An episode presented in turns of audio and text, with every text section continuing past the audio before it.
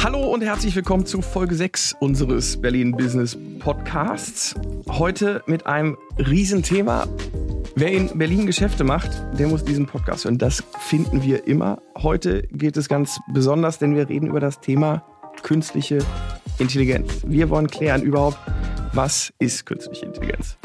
Was tut sich da ganz konkret in Berlin? Welche erfolgreichen Geschäftsmodelle gibt es und auf was können wir uns da noch alles freuen? Mein Gast, der das alles weiß, der uns da gut helfen kann, ist, Klammer auf, Roboter, Klammer zu, Fußball-Weltmeister Rasmus Rote. Und ich freue mich sehr, dass du hier bist. Hallo Rasmus. Hallo Lukas, danke für die Einladung. Ich freue mich auch sehr. Rasmus, stell dich doch in äh, zwei Sätzen mal vor, was machst du und was macht dich zu einem Experten für künstliche Intelligenz? Klar, sehr gerne. Ähm, ja, genau. Ich bin Rasmus, habe selber äh, früher in der Forschung gearbeitet im Bereich künstliche Intelligenz, äh, viel Zeit in England, in den USA und Schweiz verbracht ähm, und da eben selber Algorithmen gebaut, vor allem im Bereich der Bilderkennung, also wo KI, künstliche Intelligenz genutzt wird, um Bilder besser zu analysieren, im Zweifel sogar als der Mensch. Ähm, und habe dann sozusagen vor fünf bis sechs Jahren äh, meine, meine Forschung zum Beruf gemacht und Merantix gegründet. Ähm, und ja, da sprechen wir sicher gleich noch drüber, aber in, in der Kurzform, wir bauen Firmen im Bereich künstliche Intelligenz auf und sind bewusst auch nach Berlin gekommen, um das hier zu machen. Genau, bevor wir da richtig tief einsteigen, würde ich da auch mit dir gerne eine kleine Aufwärmübung machen. Und äh, die läuft bei uns sehr einfach. Ich bin gespannt. Ich fange einen Satz an ja. und du vervollständigst ihn bitte einfach. Mit 13 habe ich meine ersten neuronalen Netzwerke programmiert an künstlicher Intelligenz fasziniert mich, dass wir wichtige Probleme der Menschheit besser lösen können als der Mensch selber. Um KI zu verstehen, brauchen Menschen praktische Beispiele. Dass Menschen Angst vor KI haben, finde ich gefährlich, weil Menschen oft mehr Fehler machen als KI. In 50 Jahren werden wir sehr vieles wird sich verändert haben in 50 Jahren. Deswegen war gerade die Frage, wie ich diesen Satz vervollständige. Äh, da könnte ich wahrscheinlich eine sehr lange Aufzählung machen. Künstliche Intelligenz und Berlin passen zusammen wie? Ähm, Yin und Yang. Das ist perfekt. Das war doch eine runde Nummer. Wir sind warm, wir sind im Thema drin. Äh, du hast schon in deiner Vorstellung gesagt, du bist ganz bewusst nach Berlin gekommen. Jetzt liegt die Frage natürlich auf der Hand, warum? Ja, witzigerweise äh, wegen meinem Schweizer Mitgründer, der meinte, wir müssen unbedingt nach Berlin ziehen. Ich war vorher in der Schweiz und wäre auch da geblieben, aber äh, zu Recht hatte er damals gesagt, geht nach Berlin, ähm, weil ähm, und lasst uns nach Berlin gehen, weil eben genau hier eigentlich ein super Ort ist, an dem alles zusammenkommt. Also einerseits gibt es hier sehr gute Entwicklerinnen und Entwickler im Bereich künstliche Intelligenz, es gibt Industrie, die hier auch vor Ort kommt, um KI-Lösungen zu beziehen, die um die Daten teilt. Die Investorenszene ist hier, aber auch der Regulator ist hier, oder? Weil das natürlich im Bereich KI auch wichtig ist. Und insofern äh, haben wir eben gesehen, Berlin ist wirklich so der richtige Standort, um das alles zusammenzubringen. Und, und deswegen haben wir da gesagt, okay, da wo die Leute sind, da, da, da wollen wir auch unsere Firmen gründen und sind dann einfach hier nach Berlin gezogen und haben gestartet. Fangen wir am Anfang an. Du hast gesagt, mit 13 hast du angefangen äh, zu programmieren. Ich weiß nicht, was ich mit 13 gemacht habe, aber ich glaube, es war, ich, ich habe die Batterien in meinen Taschenrechner nicht mal reingekriegt. Ähm, ich habe mir da einen Lebenslauf angeguckt und bin da ziemlich äh, umgekippt. Also 13 angefangen. Mit 14 hast du deinen ersten Staubsauger-Roboter gefertigt, habe ich gelesen. Äh, mit 17 Fußball-Weltmeister im Roboter-Fußball. Äh, mit 26 an der ETH Zürich promoviert dann das, ich würde es jetzt fast sagen, übliche Gründerbiografie, also erfolgreich gegründet und dann in den Bereich KI gegangen. Ist KI nur etwas für schlaue Menschen? Würde ich überhaupt nicht sagen. Also ich glaube, ähm, bei mir hat sich das auch relativ natürlich entwickelt. Also ich hab, war einfach sehr fasziniert davon, ähm, ja, Software zu bauen, die im Endeffekt bestimmte Aufgaben eben besser lösen kann als ein Mensch oder schneller oder, oder eben weniger Fehler machen kann. Und so hat sich es eins zum anderen gekommen und ähm, wie wir wahrscheinlich später noch im Gespräch sehen werden, wird, betrifft KI eigentlich alle Lebensbereiche und insofern ist es auch sehr wichtig, dass eben alle Menschen sich mit dem Thema auseinandersetzen und ähm, ich glaube, die Grundzüge zu verstehen sind gar nicht so kompliziert und selbst die Implementierung dessen wird auch immer einfacher, weil es einfach immer mehr Tools gibt. Ähm, das heißt, selbst wenn man vielleicht in dem Bereich jetzt nicht jahrelang studiert hat, kann man mittlerweile schon innerhalb von wenigen Tagen, wenn man etwas programmieren kann, äh, eine erste KI zum Laufen bringen und echt faszinierende Ergebnisse äh, ja, produzieren. Ich habe bei Berlin Partner schon viel über KI gelernt. Ich bin jetzt hier aber auch in einer sehr privilegierten äh, Position, irgendwie in, einer Technologieförderung. Ähm, vielleicht für die, die sich unter künstlicher Intelligenz nichts vorstellen können oder es ja auch mit, das habe ich zum Beispiel gelernt, mit, mit Machine Learning und sowas. Also es gibt ja verschiedene Grade der künstlichen Intelligenz. Kannst du für den Anfänger nochmal erklären, was ist künstliche Intelligenz oder wo fängt die an, wo hört sie auf? Was hat man sich als Laie darunter vorzustellen? Ja, es ist eine, eine, einfache Frage. Leider ist die Antwort relativ schwierig. Ich versuche es trotzdem. Ähm, Im Prinzip, oder das, was ich darunter verstehe, ist, ähm, eine Software zu bauen, die intelligent ist oder wo wir Menschen sagen würden, okay, die verhält sich intelligent. Und wo das anfängt und aufhört, ist im Endeffekt auch subjektiv. Wir haben da vielleicht unterschiedliche Vorstellungen von. Deswegen ist diese Definitionssache auch ein bisschen schwierig. Und wenn man dann sozusagen in der Untergruppe von diesen intelligenten Softwareprogrammen ähm, sich, sich umschaut, gibt es eben den Bereich des maschinelles Lernen, wo man eine spezifische künstliche Intelligenz hat, die anhand von großen Datenmengen im Prinzip lernt, wie man etwas unterscheiden soll, ob das jetzt zum Beispiel Krebs ist oder kein Krebs ist, ob da auf dem Bild ein Mensch ist oder ein Auto oder ein, ein, ein Hund. Und diese künstliche Intelligenz, dieses maschinelle Lernen, lernt eben von vielen Daten zu unterscheiden, ist das jetzt ein Hund oder, oder eine Katze oder ein Auto. Und da gibt es eben sehr, sehr viele Fortschritte, äh, die wir in den letzten Jahren gemacht haben, die dazu geführt hat, dass, dass es auf einmal richtig gut funktioniert und bestimmte Aufgaben besser als ein als Mensch lösen kann. Weil im Endeffekt müssen wir uns Menschen ja auch als nichts anderes vorstellen. Oder wir Menschen, wir haben irgendwie Sensoren, wir nehmen Daten auf und auf der Basis entscheiden wir irgendwie, ob wir jetzt eben nach links oder nach rechts steuern, ob wir jetzt ähm, dem Patienten sagen, er ist krank oder er ist gesund. Und das Gleiche macht eigentlich auch eine KI und die lernt genauso wie wir Mensch eben von vielen Daten. Das mit diesem, ist es ein Hund, ist es eine Katze, eine Maus, äh, das ist das, was ich im Internet immer angeben muss, äh, wenn ich deutlich machen will, dass ich kein Roboter bin. Ja, und witzigerweise werden deine Daten, die du da eingibst, manchmal auch dann noch weiterverwendet, um eine KI zu trainieren. Also okay. das kann dafür sozusagen auch weiterverwendet werden. Also künstliche Intelligenzen lernen dann mit diesen, also lernen vom Menschen. Ja. An welcher Stelle findest du, ist es total sinnvoll, dass auch der Mensch sich auf eine KI verlässt? Du hattest schon ein paar Beispiele gebracht.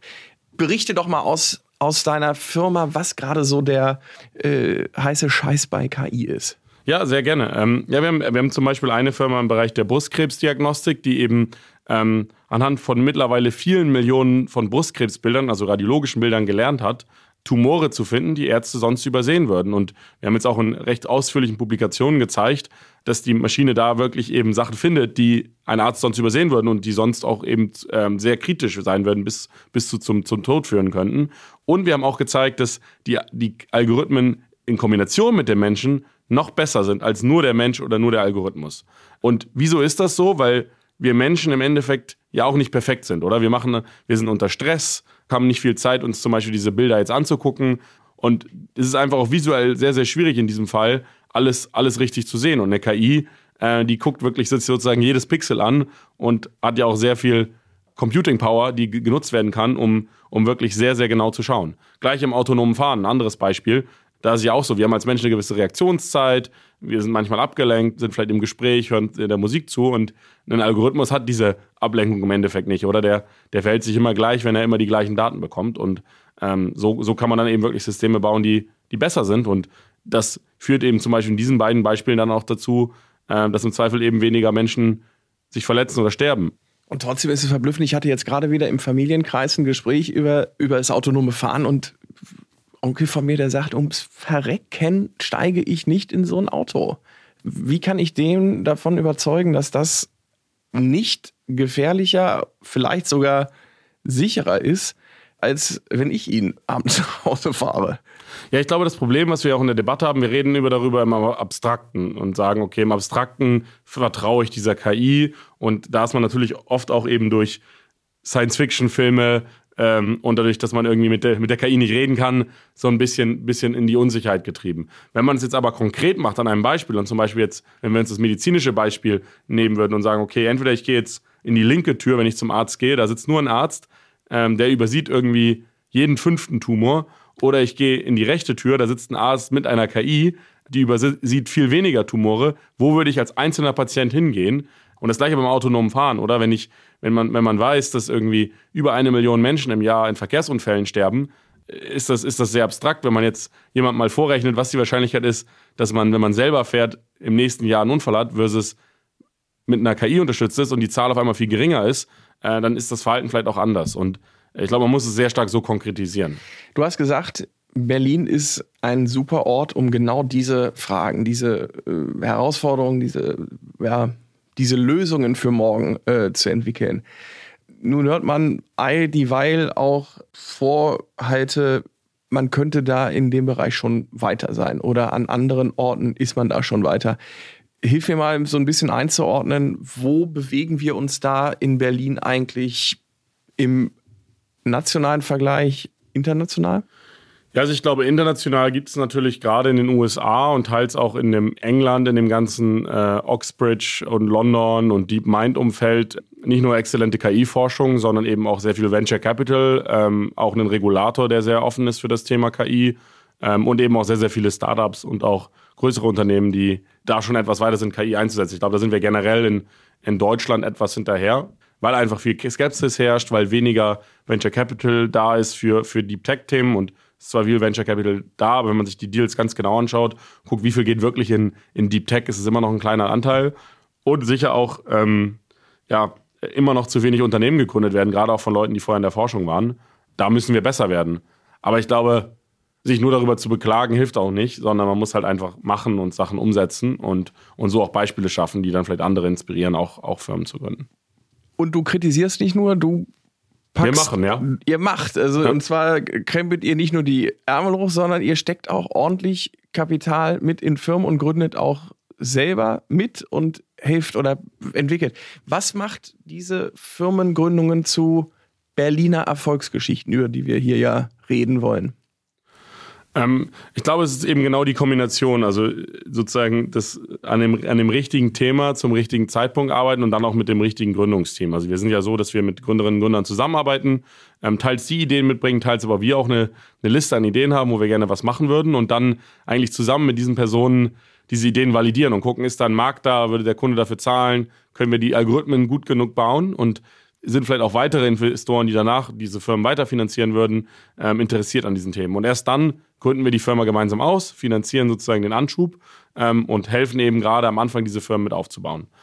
Und wo kommen die Leute her, die mit den Ideen oder die mit den Bedarfen? Sind das Berliner? Sind das äh, kommen die aus der ganzen Welt zu euch? Also wer ist das? Sehr, sehr ehrlich gesagt sehr unterschiedlich. Also teils auch Berliner. Ich würde sagen, die meisten, also wahrscheinlich drei Viertel unserer ähm, Personen sind zugezogen, ähm, teils irgendwo anders aus Deutschland, teils aus Europa, teils auch aus, aus Übersee.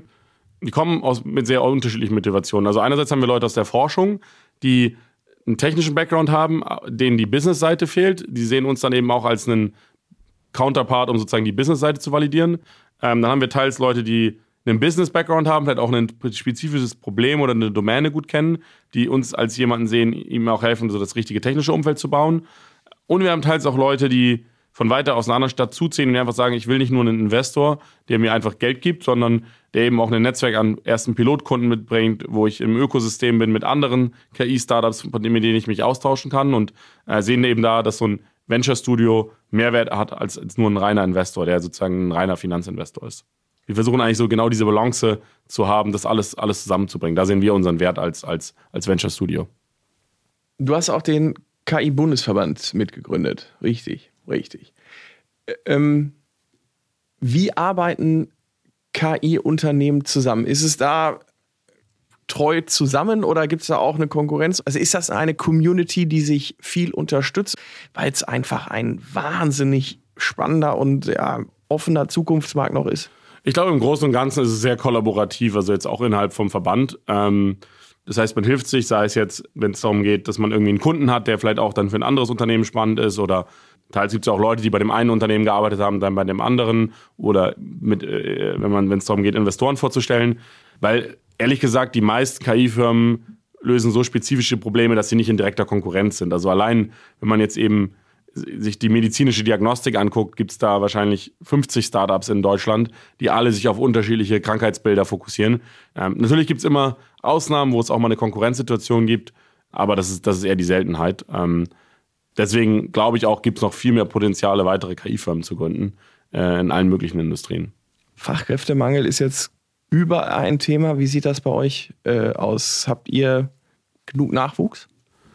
Ich glaube, man, man kann immer, also wir haben, wir haben sehr viele Bewerbungen, so ist es nicht. Aber je mehr Bewerbungen und je mehr gute Bewerbungen, desto besser immer. Also ich glaube, letztes Jahr haben sich für die, für sozusagen die Möglichkeit bei uns zu gründen, knapp 1000 Leute beworben. Und wir haben nur mit, ja, sind nur mit drei Leuten gestartet. Also das ist schon, schon viel Bewerbungsinflow. Ähm, aber es muss natürlich auch passen. Ja, ich glaube auch gerade danach, wenn es darum geht, die Firmen dann relativ schnell zum Wachsen zu bringen, braucht man ja auch relativ zügig Leute ähm, und kann nicht teils drei bis sechs Monate warten. Und da ist es schon gut, wenn, wenn die Leute halt früher anfangen können. Und man merkt eben auch, dass schon die letzten ein, zwei, oder vor allem das letzte Jahr jetzt, die Konkurrenzsituation auch nochmal mehr gestiegen ist, weil einfach noch mehr Unternehmen nach Berlin gekommen sind. Und, und was wahrscheinlich noch der größere Effekt ist, dass durch Corona viele Leute auch remote arbeiten. Ähm, und jetzt eben zum Beispiel viele US-Konzerne mit ihren US-Gehältern hier in Berlin Leute anstellen, was dann teils um einiges höher ist als das, was ein lokales Unternehmen zahlen könnte. Was macht eine gute Bewerbung aus? Also worauf achtet ihr da? Du hast vieles, hattest du ja schon gesagt, es muss auf allen Seiten irgendwie passen. Es ist wahrscheinlich auch eine wahnsinnige Matchmaking-Geschichte, aber was, wo sagt ihr dann, jawohl, das ist es? Ja, ich glaube, man muss differenzieren für welche Rolle. Wenn ich jetzt einfach mal die Gründerin, Gründerrolle sozusagen anschauen will, ist, glaube ich, mir sehr wichtig, so dieser, dieser Drive und auch fast so dieser irrationale Drive, ähm, jetzt eine Company aufzubauen. Entweder weil man ähm, ein sehr spezifisches Problem lösen will, weil man vielleicht einen persönlichen Hintergrund hat in dem Thema und einfach so sehr viel Motivation hast, jetzt dieses eine Thema zu lösen und weil man glaubt, man hat dadurch einen großen Impact und man glaubt, das ist sehr wichtig oder man findet das technisch so spannend. Und das muss fast so ein bisschen irrational sein, weil es gibt wahrscheinlich jedes Quartal oder einmal im Jahr mindestens einen Grund, wo man, wenn man sozusagen sich die Pros und Cons auflisten würde, mehr dagegen zu sprechen würde, einfach zu sagen, okay, ich gebe jetzt auf, ich mache jetzt irgendwas Einfacheres und genau in diesem Moment müssen die Leute irrational sein und weiter pushen, ähm, um es wirklich zu schaffen. Und das, das ist etwas, was mir sehr wichtig ist. Zweitens frage ich mich, würde ich für die Person arbeiten? Würde ich der Person was abkaufen? Also diese Möglichkeit, ähm, zu, in der Lage zu sein, zu verkaufen, aber man im Endeffekt die ganze Zeit verkaufen muss. Oder man verkauft Richtung Kunden, man verkauft Richtung Leuten, die am Anfang für, eine, für die eigene Idee arbeiten sollen, obwohl eigentlich noch nicht so viel da ist. Man verkauft gegenüber Investoren. Und das ist eben gerade für die, für die Gründerrollen super wichtig, ähm, weil man das eigentlich die ganze Zeit machen muss. Und natürlich auch immer so ein bisschen nach vorne verkauft. Ja, man verkauft ja nicht das, was man vor sechs Monaten gemacht hat, sondern man verkauft oft eben auch sozusagen ein bisschen die Zukunft. Ähm, und da müssen einem die Leute halt eben vertrauen und sagen, okay, ich glaube daran, ähm, dass jetzt die Person das auch hinbekommt und habe Lust, mit der zu arbeiten oder in die zu investieren. Es wäre jetzt zu einfach, nach der besten Idee ähm, zu fragen, die du, ähm, die du auf dem Tisch hattest was war denn so das Absurdeste? Mm. Ja, ich mag, also gut, grundsätzlich mag ich absurde Ideen. Ähm, ich will es natürlich auch nicht zu sehr aus dem Nä Nähkästchen plaudern. Ähm, ja, dafür sind wir hier.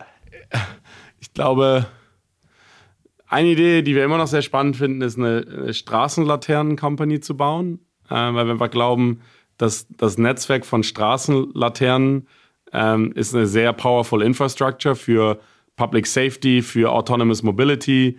Ähm, es ist auch ein riesiger Case, um äh, Strom zu sparen ähm, im öffentlichen Netz, wenn man es mit Sensoren ausstattet, also mit Kameras, mit Bewegungssensoren und so weiter. Ähm, und, und kann da sehr viel mit Algorithmen machen, diesen Daten. Ja, wir schauen uns gerade sehr viel im Healthcare-Bereich an, zum Beispiel im Bereich Fertility. Wir glauben, äh, wie Leute in 10 bis 20 Jahren Kinder kriegen, wird sehr, sehr anders sein. Da gibt es sehr, sehr viel, was man machen kann und auch sehr datengetrieben. Jetzt wird es spannend. Äh, ähm, wie wird das in 10 Jahren denn sein? Ja, wir gucken uns das ganze Thema künstliche Befruchtung ja. ähm, zum Beispiel an. Ähm, Hypothese ist einfach, dass man, ja, dass die Leute immer später Kinder kriegen und sozusagen unsere Biologie sich grundsätzlich nicht, nicht so stark verändert und entsprechend eben, ja, da mit mehr Daten und Tricks nachgeholfen werden muss. Ähm, und wir glauben, da gibt es einige spannende Geschäftsmodelle. Wir gucken uns sehr viel im Mittelstand an, also wenn es so um Thema Manufacturing geht und Produktion. Ähm, da haben wir bisher noch nichts gefunden, weil dann doch irgendwie jede Fabrik ein bisschen anders ist, aber wir würden sehr gerne was machen, wo wir sozusagen so dieser klassischen deutschen Industrie äh, eine KI-Lösung vertreiben könnten. Ähm, wir würden gerne was im Bildungsbereich machen, also auch die Frage, kann man da auch mit künstlichem Content sozusagen, also nicht einem, einer, einer echten Person, die jemandem unterrichtet, sondern mit einer generierten Person, die unterrichtet, äh, vielleicht so die Zukunft von so Education verändern. Also wieso muss, wieso muss der Lehrer oder die Lehrerin eigentlich ein Mensch sein? Wieso kann man das nicht äh, automatisieren? Ich ähm, behaupte ähm, sogar, einige meiner waren keine. Ja, gut, das, das ist nochmal eine andere Sache, aber äh, man sieht, wir wissen ja selber von unserer Schulzeit, ähm, dass da auch einige Verbesserungsmöglichkeiten noch sind. Ähm, das sind alles Sachen, die wir anschauen. Ich würde, was noch vielleicht spannend ist abschließend zu dem Thema, ist, dass wir, dadurch, dass wir mit sehr vielen Gründern auch sprechen und die uns auch sagen, so was sind so die Themen, an denen sie interessiert sind, äh, würde ich sagen, hat sich das auch in den letzten fünf, sechs Jahren sehr stark verändert. Ich würde sagen, so die ersten, wenn ich das jetzt so in drei Episoden unterteile, die ersten zwei Jahre waren waren die Leute so generell an der KI als solches interessiert und haben gesagt, ich will irgendwas mit KI machen, ich finde das Thema faszinierend, meistens ohne Use Case und konnten eigentlich nur so diese Spaßbeispiele nennen. Ähm, dann würde ich sagen, waren so zwei Jahre, wo relativ viel Healthcare kam, vielleicht auch, weil wir da viel gemacht haben. Also auch gerade eben so Themen wie Mental Health ähm, waren großes ähm, und alles, was damit zu tun hat. Und ich würde sagen, so die letzten zwei Jahre ähm, sehr starker Fokus auf das Thema Sustainability, ähm, wo die Leute sagen, sie wollen irgendwie was machen im Bereich Energie, Zukunft der Energieversorgung, irgendwie Luft, äh, Luftbilder analysieren, um irgendwie unsere Wälder, unsere, unsere ganze, sag ich mal, Infrastructure als Ganzes zu, zu tracken und eigentlich alles, was so mit der Energiewende zu tun hat. Ähm, das ist sicher das, wo, was man jetzt am meisten hört. Weil ich, ich frage immer Gründerinnen und Gründer so in den Interviews, wenn ihr jetzt morgen anfangen würdet, was würdet ihr euch so anschauen? Und da sieht man dann schon gewisse Trends, wo, wo einfach auch ja, aktuell die, die Szene sozusagen Lust drauf hat, auch was zu bauen. Okay, dann haben wir jetzt aber fast alles durch. Also du hast es vor allen Dingen gesagt, so im Bereich Gesundheit ist viel Mobilität, äh, Energie, äh, Bildung. Ähm, wo spielt künstliche Intelligenz noch oder auch vielleicht, wo wird künstliche Intelligenz keine Rolle spielen? Gibt es auch da Fälle, wo du sagst, ja gut, also alles können wir halt auch nicht? Ja, ich glaube, das Spannende ist, dass es so ein bisschen invers korreliert mit ähm, dem Bildungsgrad, der notwendig ist, vielleicht, wenn man so. Also ich glaube, so diese klassischen ähm, Jobs, wo man sich Daten anschaut, als Mensch Daten verarbeitet und dann eine Entscheidung trifft, also wie zum Beispiel so ein Arzt oder so ein Anwalt oder vielleicht auch, vielleicht auch sogar der Programmierer zum gewissen Grad. Ähm, ich glaube, da wird es sehr viel Automatisierung geben, weil das äh, für eine KI, KI funktioniert genauso. Daten rein, Daten raus, eine Entscheidung treffen und wenn die KI halt sieben Millionen Tumore gesehen hat und der Mensch in seinem ganzen Leben nur einen Bruchteil davon, wird die irgendwann besser sein. Das ist so eine Frage der Zeit, bis die Adoption da ist. So, in anderen Berufen, die aber viel mehr auf zwischenmenschliche Interaktionen äh, beruhen, wo es auch eben, wo diese Empathie auch sehr wichtig ist. Äh, zum Beispiel der ganze Bereich Altenpflege. Glaube ich, wird es viel schwieriger sein, für eine Key da reinzukommen. Weil einfach, selbst wenn man sozusagen die, die Interaktion irgendwie formalisieren könnte, klar kann man nämlich Chatbots bauen, aber im Endeffekt geht es dann doch um den Menschen oder, oder auch im, im, im Kindergarten, ja, alles, was mit Kindern zu tun hat, wo eben diese Interaktion so wichtig ist, die eine KI, selbst wenn das ein Roboter ist, ist einfach nicht ersetzen kann und die auf den Menschen einfach nicht gleich wirkt. Und ich glaube, da brauchen wir einiges länger. Dass man jetzt natürlich mit sieben Milliarden Vergleichsbildern irgendwie das besser erkennt, okay, aber kann dir eine KI dann auch diese Diagnose einfühlsam mitteilen? Und also. Ich glaube, die Frage ist, wie der Mensch das aufnehmen wird, weil ich, wahrscheinlich ist es schon so, dass die KI, wenn es jetzt zum Beispiel um, um, um, um jetzt so eine Diagnose auszusprechen, die KI könnte das auch und die könnte wahrscheinlich auch eine Formulierung wählen, also einen Text schreiben oder eine E-Mail oder einen Brief, der das irgendwie nett verpackt. ähm, aber es ist eben doch noch was anderes, wenn, wenn einem jemand gegenüber sitzt, einem in die Augen schaut und, und, und, und das auch mit einer gewissen sozusagen Tragweite ähm, und Ernsthaftigkeit rüberbringt, als wenn man da irgendwie einen Brief hingelegt bekommt. Und ich glaube, bis sich daran die Menschen gewöhnen, wird einfach noch mal viel länger gehen. Und das, wie lange das geht, weiß ich gar nicht. Das ist fast schwieriger vorherzusagen als vielleicht die technische Entwicklung in dem Bereich. Wenn du Wired Guess nehmen müsstest? Ja, ich glaube, in, in, in, ich glaube, in den Bereichen, wo es jetzt nur eine Frage ist von Adoption, wo es technisch geht, ich glaube, da werden wir sehr viel Veränderungen in den nächsten fünf bis zehn Jahren sehen. Oh, okay. Also diesen ganzen klassischen Daten rein, Daten raus, das ist nur eine Frage, es muss jemand bauen, finanzieren und jemand annehmen. Ähm, und dann, dann wird sich das auch verbreiten in diesen, sage ich mal, anderen Jobs, wo es eben viel auch um diese Empathie geht, äh, kann das auch noch 20, 30 Jahre dauern. Und, und was das andere auch ist, in, in gerade denen, wo es auch um Interaktion mit Menschen geht, ähm, bräuchte man ja auch eine gewisse fast Robotik dann auch noch, oder? Und die, alles, was Hardware involviert, ist halt nochmal zusätzlich kompliziert. Womit wird sich in der kurzen Zeit vielleicht Berlin hervortun noch? Wird es hier einen Schwerpunkt geben?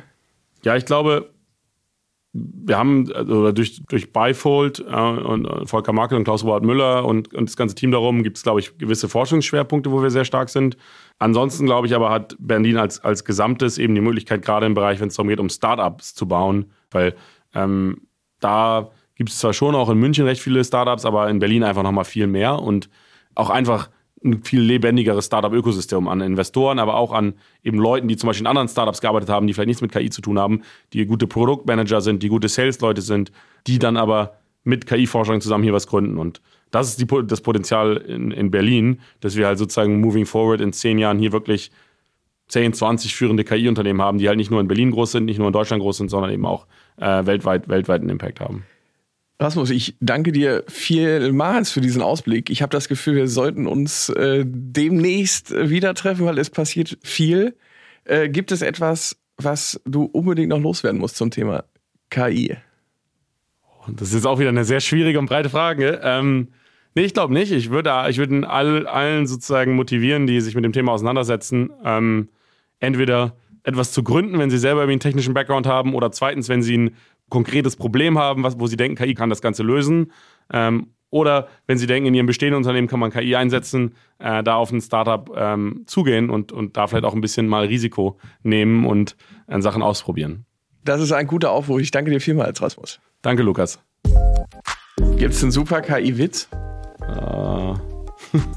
Du stellst immer so allgemeine Fragen. Ja, weil ich, ich würde ja einen erzählen, wenn ich einen kenne. Aber gibt's? Muss ich mir, muss ich mir mal für nächstes Mal muss ich okay. mir mal einen. Für nächstes Mal bringe ich einen mit. Ja. Abgemacht. Das war spannend und spannend geht's auch weiter, denn bei mir sitzt jetzt Amira Gutmann-Trieb. Hallo Amira. Hallo, Lukas. Amira, du bist bei uns Clustermanagerin und unter anderem für das Thema künstliche Intelligenz zuständig. Und von Rasmus haben wir gerade schon gehört, Berlin ist gut. Berlin ist vor allen Dingen im Bereich Startup, Startup-Ökosystem gut. Und von dir wüsste ich jetzt ganz gerne, weil du eigentlich ganz tief genau da drin bist. Was macht das Ökosystem hier eben aus, gerade im Hinblick auf künstliche Intelligenz und warum sind wir da vielleicht auch so gut? Ich fange vielleicht gleich mit einer Definition für Ökosystem, so wie wir das verstehen, ja. an. Weil was macht eine Stadt aus? Ich finde, äh, Jens Bitzky hat das sehr gut in seinem Buch über Berlin äh, gesagt. Menschen kommen in unsere Stadt, um ihre Projekte zu verwirklichen. Und kurz gesagt, Berlin ist umsetzungsstark. Und ähm, wenn man jetzt mit einer, von einer Technologie her denkt, dann muss man ein Ökosystem äh, von A bis Z beleuchten. Und das eine ist die strategische Forschung, weil dort kommt das ganze Wissen her. Und wir haben unglaublich tolle wissenschaftliche Einrichtungen. Und aus denen kommt dann die anwendungsorientierte Forschung, die dann sozusagen in die Wirtschaft hupft. Und diesen Hupfer, den machen extrem viele Gründer mit, und zwar ähm, nicht nur Berliner, sondern auch Neuberliner. Und das funktioniert wahnsinnig gut. Das äh, Startup-Ökosystem hier für KI ist ähm, eines der besten in Deutschland. Eigentlich 40 Prozent aller KI-Startups in Deutschland sind in Berlin. Wenn du letztes Jahr anschaust, 400 Finanzierungsrunden, ähm, davon sind 11 Milliarden Dollar nach Berlin geflossen. Und das zeichnet unsere Stadt auch aus, bezogen auf diese Technologie. Und wieso kommen die Menschen hierher? Weil sie eben hier finden die Partner in der Wissenschaft, sie finden Partner oder ähm, auch Gründer, mit denen sie sich austauschen können. Das ist die Community. Und dann natürlich auch größere wirtschaftliche Unternehmen, aber auch KMUs, die dann mit dieser Technologie direkt in die Wirtschaft hupfen. Das klingt so, als würde das alles hier in Berlin von ganz alleine gehen. Trotzdem habe ich den Eindruck, dass du schwer beschäftigt bist. Äh, was machst du dann? Was machen wir, damit das ich glaub, flutscht? Ich glaube, die Kunst, wenn du gerade vom Flutschen redest, die, äh, die Kunst ist, das, was funktioniert, zu unterstützen das sind Menschen und Gründer wie Rasmus Rote und äh, Olga Häuser, die zum Beispiel einen Chatbot eigentlich für die Tourismusbranche ähm, aufgestellt hat. Und dann, als die Pandemie kam, hat sie das den Krankenhäusern zur Verfügung gestellt. Wir unterstützen solche Menschen, die diese Energie ins Environment hineinbringen und äh, schauen, äh, brauchen sie die wissenschaftlichen Partner, brauchen sie Finanzierung, den Gründerbonus zum Beispiel. Wie können wir sie bei diesem ersten Schritt, aber auch dann weiterführend unterstützen. Und da sind wir, da haben wir genug zu tun, weil das fängt mit dem Ökosystem an, diesen zu schauen, okay, wo sind die Partner in der Forschung, bis hin zu, wo sind eigentlich die Projekte, die man durchführen sollte, wo, sind, wo, wo ist auch die Möglichkeit, die, die Finanzierung heranzuziehen. Wenn du einen Wunsch frei hättest, wo du noch sagen kannst, wenn ich übermorgen was sofort verändern könnte, da müsste noch mal irgendwie ein Schritt weiter gegangen werden, damit wir wirklich auch an die Weltspitze äh, aufschließen können. Was wäre das? Hm. Ähm, deine Frage muss ich jetzt ein bisschen zerstückeln. Also schauen wir, machen, machen wir mal den Blick nach außen. Ja? Unsere Ambition ist nicht nur in Deutschland vor München oder Hamburg oder Leipzig zu sein. Das ist klar. Sondern unsere Ambition ist auch international den Blick zu haben, diesen Blick über den Tellerrand. Ja? Und wenn man dann ähm, den Global Innovation Index anschaut, dann sind wir an zehnter Stelle. Das wird immer von INSEAD und äh, Cornell und der UN ähm, äh, erarbeitet mit 80 Indikatoren. Wenn man Bloomberg in Innovation Index anschaut, dann sind wir an der vierten Stelle hinter der Schweiz. Und das ist gar nicht so eine schlechte Position. Also zuerst einmal immer die Stärken stärken, glaube ich, ist, ähm, ist wichtig. Aber dann auch zuhören und zu sehen, wo bewegt sich die Welt eigentlich hin. Und wir wollen China und Amerika die Stirn bieten. Absolut. Und, und, und wir können das auch in Europa. Das heißt, wir denken nicht nur in Richtung Deutschland, sondern wir denken auch Europa. Das sieht man, äh, Rasmus hat mitgegründet, den KI-Bundesverband ähm, zum Beispiel. Und äh, das ist ein Netzwerk, das international denkt.